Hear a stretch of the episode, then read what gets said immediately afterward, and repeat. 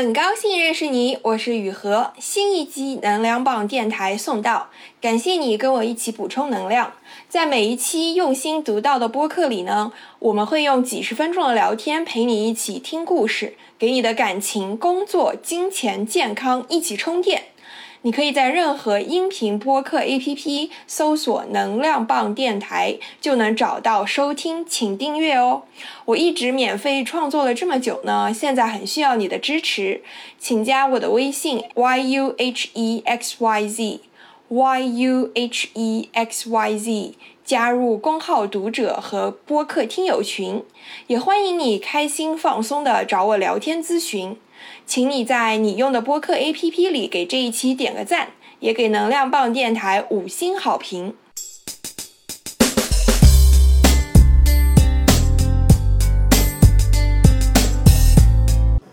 从韩国的综艺《Heart Signal》火起来的约会恋爱节目，你看过吗？这一类的 dating show 现在非常非常多。明知道电视节目呢免不了作秀的成分，为什么这么多人还在看呢？这期播客的第一部分呢，我们先来聊一聊中国版的恋爱节目。你看过《心动的信号》《遇见你真好》《我们恋爱吧》？喜欢你，我也是这几个节目吗？这些节目呢，都是让四男四女住在一栋别墅里一个月，节目组呢会让他们进行不同类型的约会。每天晚上呢，你要给你今天心动的异性发送匿名短信。明星们和观众们会从视频里观察他们的生活，推测他们每个人到底对谁心动。结束的时候呢，嘉宾们要进行双向选择，最后决定能不能牵手成功。这一部分的聊天的播客嘉宾呢，是我朋友中的恋爱导师，他现在呢正在 VC 创投行业工作。来听一听我们的观后感。噔噔噔噔，开始。我最开始看这种那个恋爱综艺，是因为有一个节目中有一个嘉宾是我同学的同学，然后我还觉得这种形式还挺新颖的，然后我就去看了一下。然后后来发现这种综艺现在特别多。对，超级多，其实我都看过，我那个心动的信号，然后还有之前那个遇见你真好，还有喜欢你我也是，我基本都看了。我我发现我就是闲，就是没事儿的时候，我还挺喜欢看这个打发时间的。嗯，是，对，这个这个这个它到底什么吸引你看下去？我感觉第一肯定是就是吃瓜心态吧，就是就是看别人就是那种。就是我觉得，对大家都有八卦心态嘛，就你很好奇谁和谁会走下去，然后也好奇自己的判断是不是准确嘛。我觉得这个可能还是大部分人看的一个心理吧。啊，另外就是说，其实也能有一些，也能学到一些东西吧。比如说，你看很多嘉宾，你可能会觉得，哦。这个东西你会映射到你自己，比如说你会觉得你可能是这种性格的人，或者说你可能把某些嘉宾带入某些人，就是你其实会去强化那个过程。我感觉，嗯，我我其实会觉得就是整个这个过程吧，就是，嗯，怎么说，就是比如说像我，我可能比如说自己性格偏大大咧咧一些，那我其实节目中我可能就会比较喜欢稍微大大咧咧点的女生，就是对这种女生你会觉得哇好喜欢，其实某种程度上是自己自恋的表现。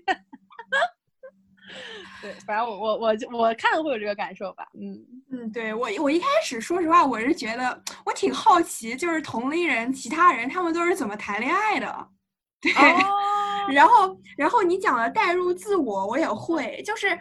我觉得，如果说特别的某一个人跟我比较像，其实好像也没有。但是，比如说他做的一个什么事情，或者某一个瞬间，会觉得哦，对我也会做这样的选择，我可能也会这么干。会这么干。对某一个瞬间会代入感比较强。嗯嗯，会。但实话讲啊，我我觉得看这个东西吧，实话讲，我我个人觉得来的应该还是想火的比较多吧。就是 我，我感觉就是就现现在变成了，就是想想当网红的都要上这种节目。我觉得是一条上升的通道。对，就你说真的，因为我自己后来仔细想了一下，就是说你真的会愿意把你谈恋爱的整个过程，或者说你那种心里面的那种心路历程，真的完全暴露在节目里面。其实我觉得这个还挺需要勇气的。就比如说我我我其实在想，如果是我，比如说我去谈恋爱，那我的。X 看到了会怎么想？就是我朋友看到了会怎么想？其实这个过程真挺需要勇气的，嗯，是。所以，所以我个人会觉得，可能这个东西大家还是抱着有一些有一些目的性，或者说，对吧？有一些想法来的。我觉得，其实如果只是说找个人谈恋爱，那其实还是有很多方式去认识人嘛，没有必要说完全通过上节目这个形式。嗯，对对对，我个人会这么觉得。对，而且我觉得他就是就是大家上电视都会觉得想要表现的更好一点，嗯嗯，然后就是或者说就是节目就是按照人设来选人的。对对对对，而且比如说这一季不是大家都说女一是为了仿照仿照上一季的女那个女一吗？就是想再造一个她，嗯。然后还有就是，比如说，我觉得可能有些男生是出于那种打造出一种女生都想要的理想型的那种效果。那我觉得那个还挺有难度的。实话讲，我我看了这么多综艺，就是就是谈恋爱的综艺。实话讲，特别吸引我的男生，我觉得不是特别多，但是有几个妹子我特别喜欢。对，有几个妹子你会觉得哇，就是好有气质，然后很知性，很有想法，然后也很美。然后关键是好多里面的有的男生还不太能欣赏到他们的美，我就非常震惊，你知道吗？我就我就觉得不要放着我来，我真的有好几个小姐姐，我到现在还在关注他们微博，就很喜欢。嗯，是是是。那那你在在猜猜他们的感情发展的时候，你觉得你是更容易猜中男生的选择还是女生的选择？我我个人觉得我还是比较容易猜女生，嗯，因为就是还是有代入感，我比较有代入感的女生。男生这么说吧，就是我会觉得，呃，也许我能猜得中，但是我不是很能理解。就就还是那句话，就是我会觉得我跟男生有的节目中嘉宾的审美可能还是不太一样。就在我看来，我会觉得，哦，你为什么要选这个，或者说你为什么会这样？就是我我能理解，比如说可能有些类型的女生比较受男生欢迎，就是那种通俗意义上的会喜欢，你能理解。但是从我自己的审美的角度，我可能会觉得啊，我会选那个女生。对，所以其实呃会有这样的一些一些出入，对。然后其实你如果要是仔细分析的话，还是很多细节，我觉得还是能能猜出来的，嗯，还还是挺准，挺有迹可循的，嗯。哎，我觉得我我其实更容易猜中男生，哎。是吗？为啥呀？你觉得男生就很很直线思维、线性思维，就是他很直接、很简单。就是如果男生要今天就是比如说对这个女生发送心动信号的话，他肯定是比如说有一些表现的。嗯，对我反而觉得女生会更犹豫一些，一就跟现实中也是一样的，就是会会想的更多。还有就是很多女生她可能不，她的发送的那个信信号不是那么明确，不是那么明显。就我觉得女生会多一道，就可能男生就是很简单，今天跟你互动啊，或今天觉得你不错，或喜欢你就给你发。女生可能会有些纠结的点，比如说哪怕我今天喜欢你，你有点让我做的不开心了，我有点小吃醋了，或者说我今天有点不爽了，我就故意不投给你。就女生的这种就是多一层的小心思会多一点。然后所以说你去猜的时候，你可能不是只从他的这个表面的动作啊，或是他今天的一些想法来的，其实有很多深层次他内心的纠结你是看不到的。对，我觉得这个层面确实是有难度的。嗯，是是是，对。而且我发现，就是这个节目吧，它特别会放大一些，比如说约会中的一些动作啊，就是什么神态啊那种。但说实话，就是如果是在现实生活中，我可能关注不到对方有这么多的小动作或者小表情。对，就他，而且他很多他会特意加注出来，比如说我瞟了一眼，或者是感觉又不开心了，或者说怎么怎么样，最后他会加很多解读。对，可能其实有时候大家也是无意的一些，我觉得这个可能还是节目效果稍微多一点。但是就是两个人相处的时候，我觉得有一些微表情还是能感觉出来的。就比如说眼睛是不是直接看着你啊，或者说跟你讲话的时候的那个，就是他是不是够深情啊？就是很多东西我觉得还是能能 sense 到的。嗯，是是是是，对。对，还有就是我发现，就是比如说节目中经常会出现两个女生或者几个女生一起讨论男生嘛，就特别像生活中就是女生就是讨论男生，但 但我每次都觉得，哎呀，这些女生真的也想很多，就是会过度分析一些东西，比如说她们过度分析男生的一个动作，他这个举动到底是什么意思这种，嗯。对，会的。我觉得，我觉得女生都是，包括你像女生之间互相，我我不知道你会不会，反正我我是会的。就是女生之间，我会经常，比如说有的消息不知道怎么回，或者不知道这男生啥意思，其实姐妹之间是会互相截图发的，对吧？然后之前有一个朋友，他是那个，比如说他要跟男生回一个消息，他不知道怎么回，他问了三个女生，然后选出了一个最好的答案回了那个男生。然后我当时听了，我就觉得，那这样回出来的还是你自己吗？还是对，还是你你真的想要表达的意思吗？我觉得那这样的话，你如果都通过这样的话来回回复对方的话，那对方也会很错乱。一会儿觉得这个女生很活泼开朗，一会儿觉得这个女生很内敛，到底是什么意思？我觉得是这样，就可能你日常的回复肯定都是自己来，那种基基本上还是一些比较关键节点的，或者说你可能有些东西没太理解，你可能需要。姐妹给你支个招。就像你之前，你记得看你有没有看那个之前《乘风破浪》，就有一次金莎，你记得吗？就金莎不知道怎么回那个那个，其实我还挺感同身受的。就我觉得，就是妹子之间其实还挺经常干这种事情的。嗯嗯是。然后通过这个节目，我自己也觉得就是。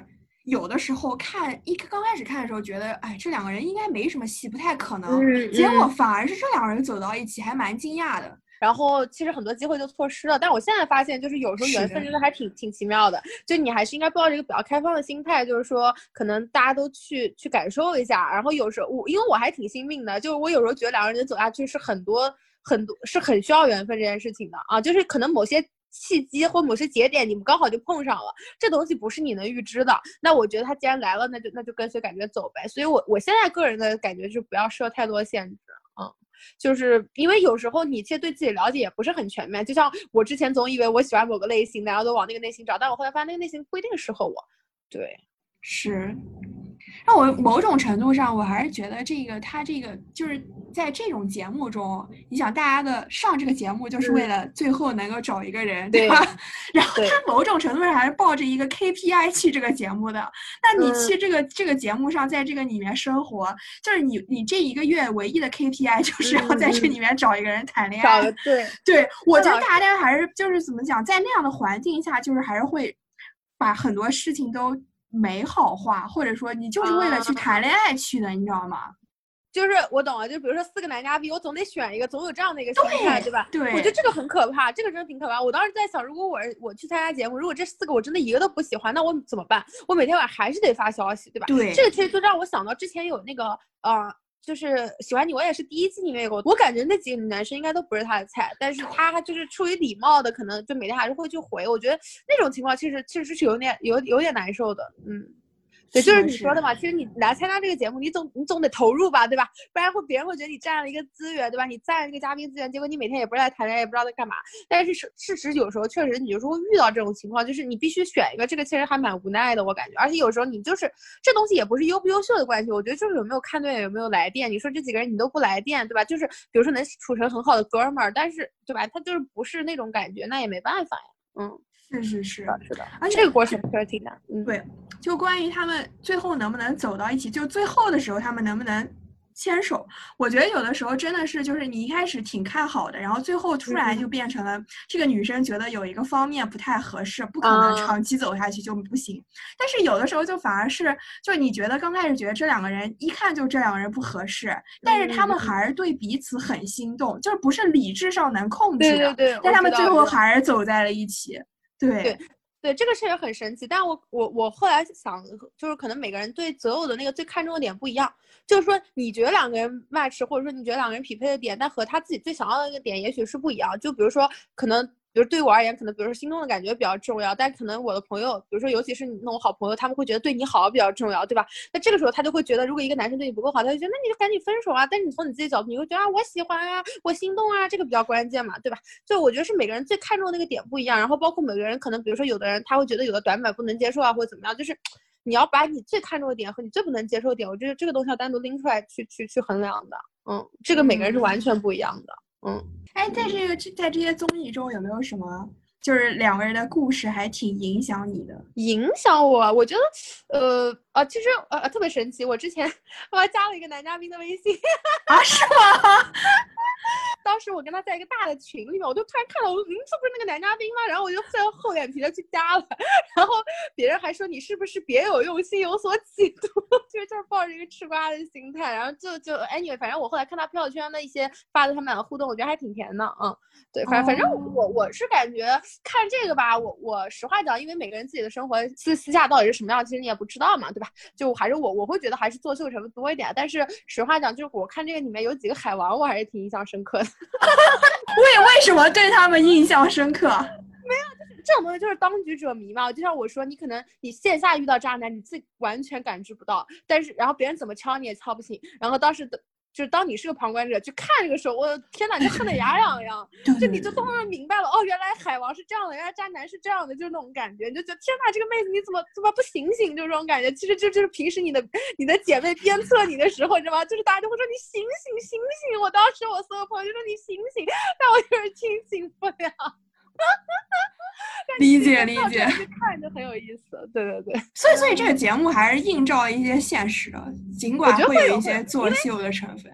对，尽管会有，你想，就是你虽然会说有这个，就包括很多真人秀节目，其实我之前也想说，你放个摄像机在那儿，大家看到摄像机总会美化自己，总会比如说有些小东西会想要掩饰一下或怎么样，对吧？但我后来发现有些本性的东西，嗯，确实还是会就是太习惯性了，不是说改就能改的，就很多小的东西还是会暴露出来，所以我觉得就是大部分还是能反映一些东西的。嗯，他们这种节目在选角之前，应该是已经就是考察了解过这些嘉宾的性格特点啊，还有就是背景，不然的话，你说完全挑选这个就是四个陌生男女上去，我觉得他们完全不可能匹配，不可能配对的话，这个节目也做不下去。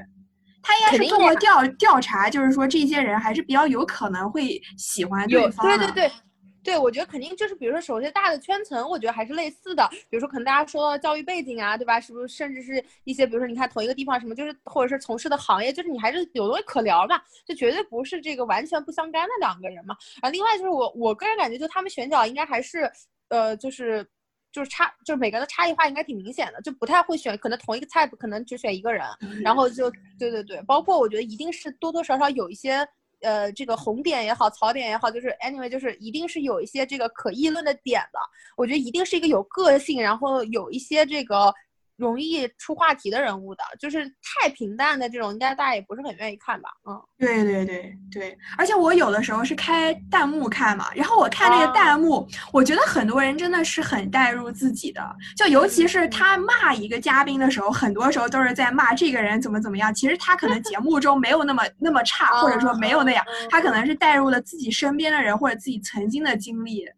对，其实就是把某某几个点放大了嘛，就可能他的这个做法，就觉得哇，一下就把他定上了一个什么什么这个这个标签或者什么，就这个确实会有一点。对，就看，而且看弹幕，其实很多时候大家其实是发发泄情绪嘛，就是尤其是当你发现别人跟你想的一样的时候，你会把这个情绪再度放大。我就记得当时，我当时看到节目，当时就这一季不有一个女嘉宾，就其实长得挺古典美的，我觉得还挺好看，然后性格也还挺软萌的嘛。然后当时都没有人选她，然后我当时就发了一个微博，然后结果还好多人赞我那条微博。你就会发现啊，其实大家确实是在找共鸣，就会觉得啊，原来网友跟我想的是一样的。你看，不是我一个人眼瞎，或不是我的问题的，原来大家都这么想，就是对啊，就是会会有这个会有这种想要去找共鸣的想法的，嗯。对对对，你说的这也是，就某种程度上也是在寻找一种情感支持，就是说啊，有人跟我做一样的选择，大家也是这样想的。对对对对对，是的，是的，对对，就是验证一下自己的想法嘛，是不是跟大家一样，或者说啊，是不是有人跟你一样，就类似于这种。而且我觉得他他现在这个节目很多时候是按照那种偶像剧的剪的，就把很多很甜蜜的细节和片段放很大。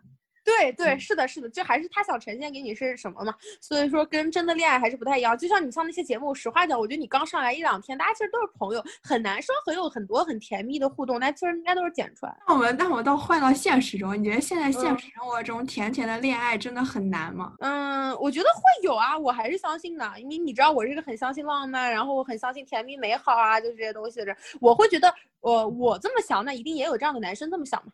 就是嗯，或者说嗯，可能因为我是个比较浪漫体质的人，我会觉得这东西对我还挺重要，并且就是说，你让我去搞一些浪漫，可能对于我不是特别难的一个事情。就是就比如说，我那天还跟朋友讲，就比如说那天我朋友来找我去，我去接他机，然后我还带了一束花嘛，我就觉得这个对于我就是举手之劳的东西。但是很多人就会觉得，哎，你还搞那么多事儿干嘛？但我但在我看来，这不费力气，这就是我骨子里的东西，你知道吗？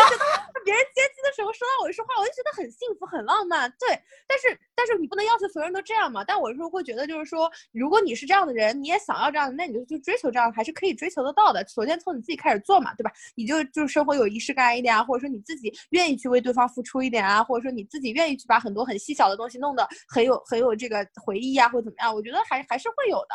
然后包括就是这样的男生，我相信也是会有的。我的，那那你真的真的你还是非常相信爱情的。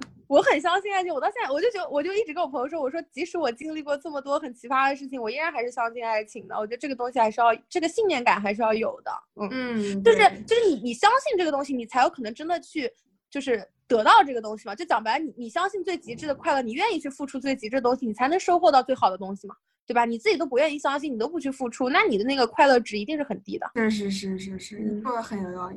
但但我我其实觉得现实生活中年轻人都太怎么样，就是压力太大，然后现在很多人都说自己是社畜，然后怎么讲，就是嗯我觉得。就是甜甜的恋爱还是不可能像节目中那么的频啊繁或者持续，或者看你怎么定义，就像节目中那种那么偶像剧的，我觉得是有难度的。因为讲白了，现实生活中很多人，大家都是普通人，你也说不出那些京剧，对吧？那 搞搞不了那些齁死人的东西。但是我觉得就是看你怎么去定义这种甜甜的和浪漫。也许对有的人而言，他就觉得安心感很重要，他可能每天下班有人接送他，或者说他可能每天睡觉前有人给他倒杯水，就就类似这种细节可能戳中他，那他就是觉得浪漫，就是甜甜的嘛，对吧？我觉得这个是每个人的定义可能不太一样。对，不是说非要啊，每天就是什么，每天每周给你送个一束花，然后什么每天把家里布置多美，每天给你穿的怎么样怎么样，就是呃每天穿个情侣衫，就我觉得这种的，实话讲，不是现实生活中每天大家都能都能去做到的啊。但是你有属于自己的浪漫的方式，我我相信还是有的，或者说属于你们自己的那个细小的很戳彼此的点嘛。对对对对对对，是的，嗯是的，是的。好，行，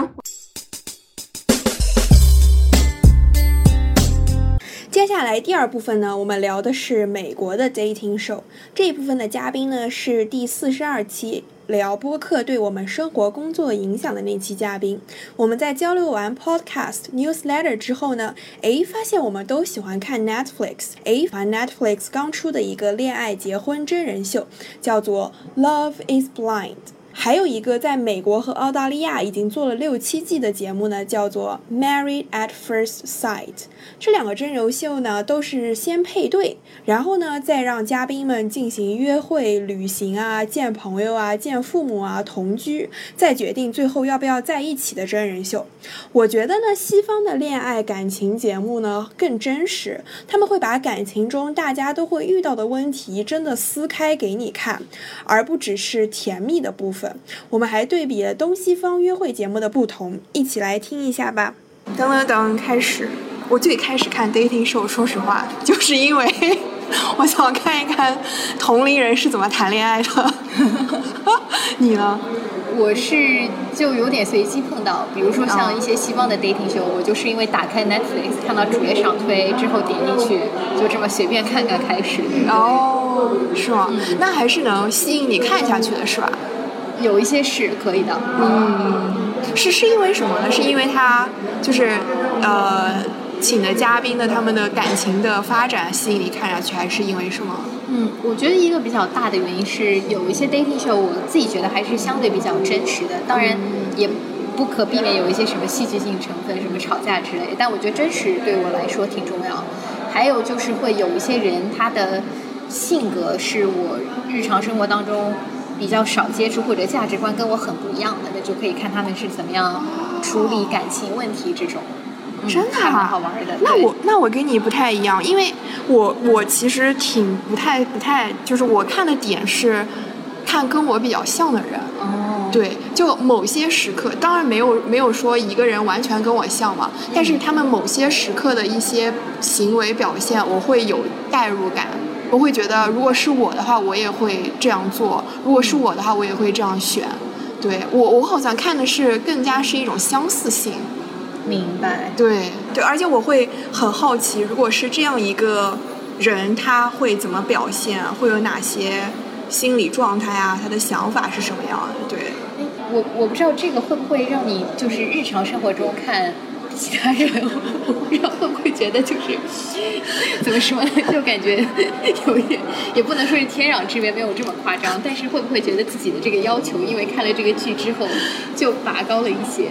呃，不会，不会，不会，因为我我觉得我我还是比较我还是比较理智的，因为会觉得就是电视中要么就是因为大家上电视嘛，都会想要表现的好一些，是是。或者是节目效果，它要营造出一种人设，嗯，对吧？然后而且人毕竟长大了，也接触过一些现实，对对 对，所以会比较理智，就会不会把对现实生活中的人的期望放那么高。理解。对对对，但但是我会觉得，其实那样是可以做到的。就我没有觉得说他们是在神坛上，在天上的人。同意同意对，因为我觉得人人和人之间其实差别真的没有那么大。对，我会觉得啊、虽然他们那样是很节目里呈现出来是很美好的，但是不代表他们是完美的，也不代表就是现实生活中是做不到的。同意同意，强烈同意。对是。对哦，还有一个我看这些节目的点，就说实话，其实是呃，之前我看过一个节目，他嘉宾身上发生的一件事情是很让我有共鸣的，嗯然后也让我去反思了自己过去的那件事情，会让我看到自己的问题，嗯，对，会会让我就是某一个时刻突然嘣，就是叮一下，会觉得哦，原来那个时候就是可能他是那样想的，就是对方是那样想的，然后我其实是这样想，会让我看到过去的问题，也会看到自己的问题，对，明白。我这种你说的这种带入自己的这种经历，在我身上倒相对比较少。我觉得我看剧的时候，我当然也会就吃瓜群众和家里人朋友啊评论一下这个谁谁谁怎么样啊，或者你对这个谁谁谁这种行为你怎么看？但我觉得我自己评论的时候，更多是有一种。那种第三方的感觉，就感觉还是在从远处在看这个事情，对，这么客观，真真的，我我觉得这个不好说，或许也有可能是因为我看到现在还没有看到一个和自己感觉比较像的人，或者是说没有看到一个情景和自己真实经历的有那么像，也可能是因为这个原因，所以暂时代入感还没有那么强。明白明白，嗯，那比如说一般我们我们看剧啊什么的时候会说，哎呀，这两个人怎么还不在一起？或者说看到后来说，哎呀，这两个人太可惜了，没有在一起。那你看这种 dating show 的时候会有这样的感觉吗？嗯，说实话，这种就是很希望两个人可以在一起的这种，我倒很少遇到在 dating show，但更多我会碰到那种，就比如说《Love Is Blind》里面会有那种配对的嘉宾，配对了之后，我看了几集会觉得，哎，但是我其实觉得他们并不合适。嗯就从我的角度，我觉得以现在这种 dating show 的设计，可能更容易，在我这里我会更容易看出一些就是端倪吧，也可能是因为问题比较容易好发现。但是这两个人是不是真的合适，我觉得我是需要看很多集之后才能做出更好的判断。这种明白明白。那你一般是很容易猜中那个他们有没有在一起呢，还是其实后来他们就是猜不中比较多呢？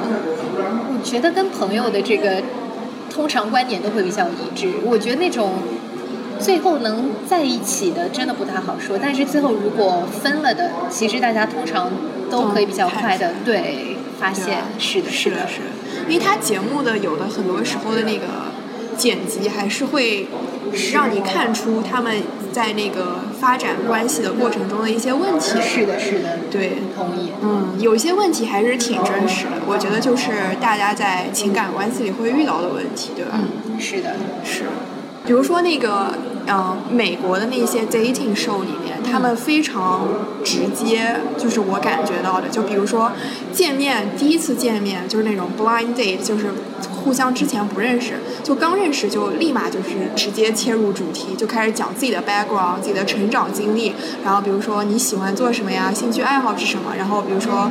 啊，你在关系中最看重的点是什么？就非常直接的在讲这些事情。然后在一些中国的这种节目里，我就觉得大家非常的害羞和紧张，对。然后还有就是另外一个点是，啊，在美国的这些节目里，就是如果关系中有什么问题，他们一定是会立马说出来的。甚至就是吵架，在节目上吵架大吵，他们也不会在意，而且真的就是因为吵架，所以他们把那些问题都直接说出来了。但在中国的节目里，几乎很少在这种相亲约会节目上看到这个，就是男女嘉宾直接就吵架，直接就把问题摆在这个面前了。对，我我觉得这个东西方是有文化差异的。但中国的相亲秀，我怎么说？就你前面说第一个点，就是那种一上来就感觉比较像这个呃商业谈判一样，就是说什么一些客观的一些条件这样列出来。我觉得内地的相亲秀也有一点，但是会可能会含蓄一些，比如说像。像《非诚勿扰》这种，他就会把这个嘉宾的基本信息，比如说现在的居住地啊、工作啊，或者过去感情史，他是通过 VCR 的形式就把大家通常会特别关注的几个点，但可能又觉得自己不太好在节目上那么直接问出来的点，就是可以通过 VCR 比较婉转的，其实也是回答。之后还有一个，我之前看的是那个中国式相亲，就是小孩在玻玻璃房里，是外面家长帮小孩选。那我我觉得家长问问题，可能因为隔了一代，就这个我觉得就其实会，我个人感觉会直白很多。就有家长会问你大概什么收入是什么样啊，或者甚至可能会主动报出来什么我们家是有房有车这种，也可能家长就会觉得没那么多讲究。对，是是是，对对。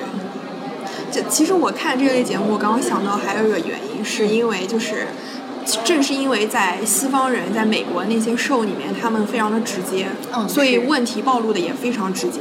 是的，是的。对对，会会给我自己一些启发和反思。嗯对，是的。对。那那你觉得它就是真的能够反映现实吗？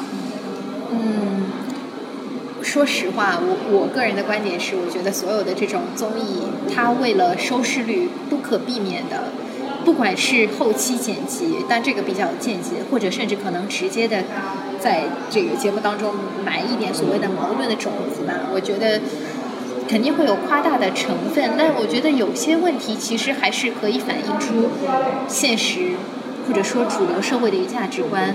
比如说我我当时看《中国式相亲》有一集我印象很深，就是一个男嘉宾上来，他说他是单亲家庭，等到他爆出这一个他是单亲家庭之后，台上的很多对父母就不管是直接从语言上表达，啊、我们家不接受，或者甚至只是从他们的肢体语言，比如说皱眉，或者是语气方面，就可以明显看出来是对这个单亲家庭的这个接受度，或者是说还是排斥性还是挺强的。就我觉得这个还是可以反映出主流社会的某一些价值观的吧。对，是是是，就包括现在，呃，中国出了很多那种年轻人住在一起的那种约会节目嘛，是是能看出来一些大家就是现在关注的一些点啊，还有感情中的一些问题的，对，对。哦，说到那个《Love Is Blind》，就是前面我们提到那个 Cameron，她是因为她是白人，她最后配对的那个是一个黑人女性，在那个节目当中，他们也会就是讨论种族的问题。特别是我记得有一个场景，就是这个这个女生第一次把 Cameron 带去见她爸爸的时候，她其实很紧张，因为她说这是她交的第一个白人男朋友。对就我觉得这个其实在美国这个社会环境下，还是一个挺现实的一个问题。对对对，对。嗯，是的，是的。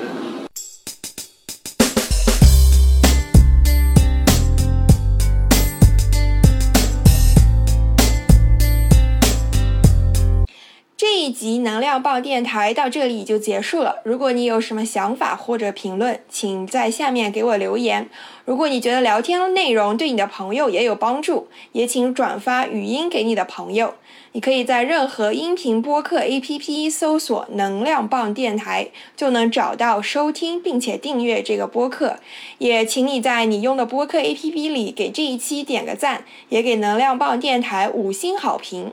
我一直免费创作了这么久呢，现在非常需要你的支持，请加我的微信 y u h e x y z，加入公号读者和播客听友群。我再说一遍，微信是 y u h e x y z，欢迎你开心放松的找我聊天咨询。我们下一期能量棒电台再一起充电。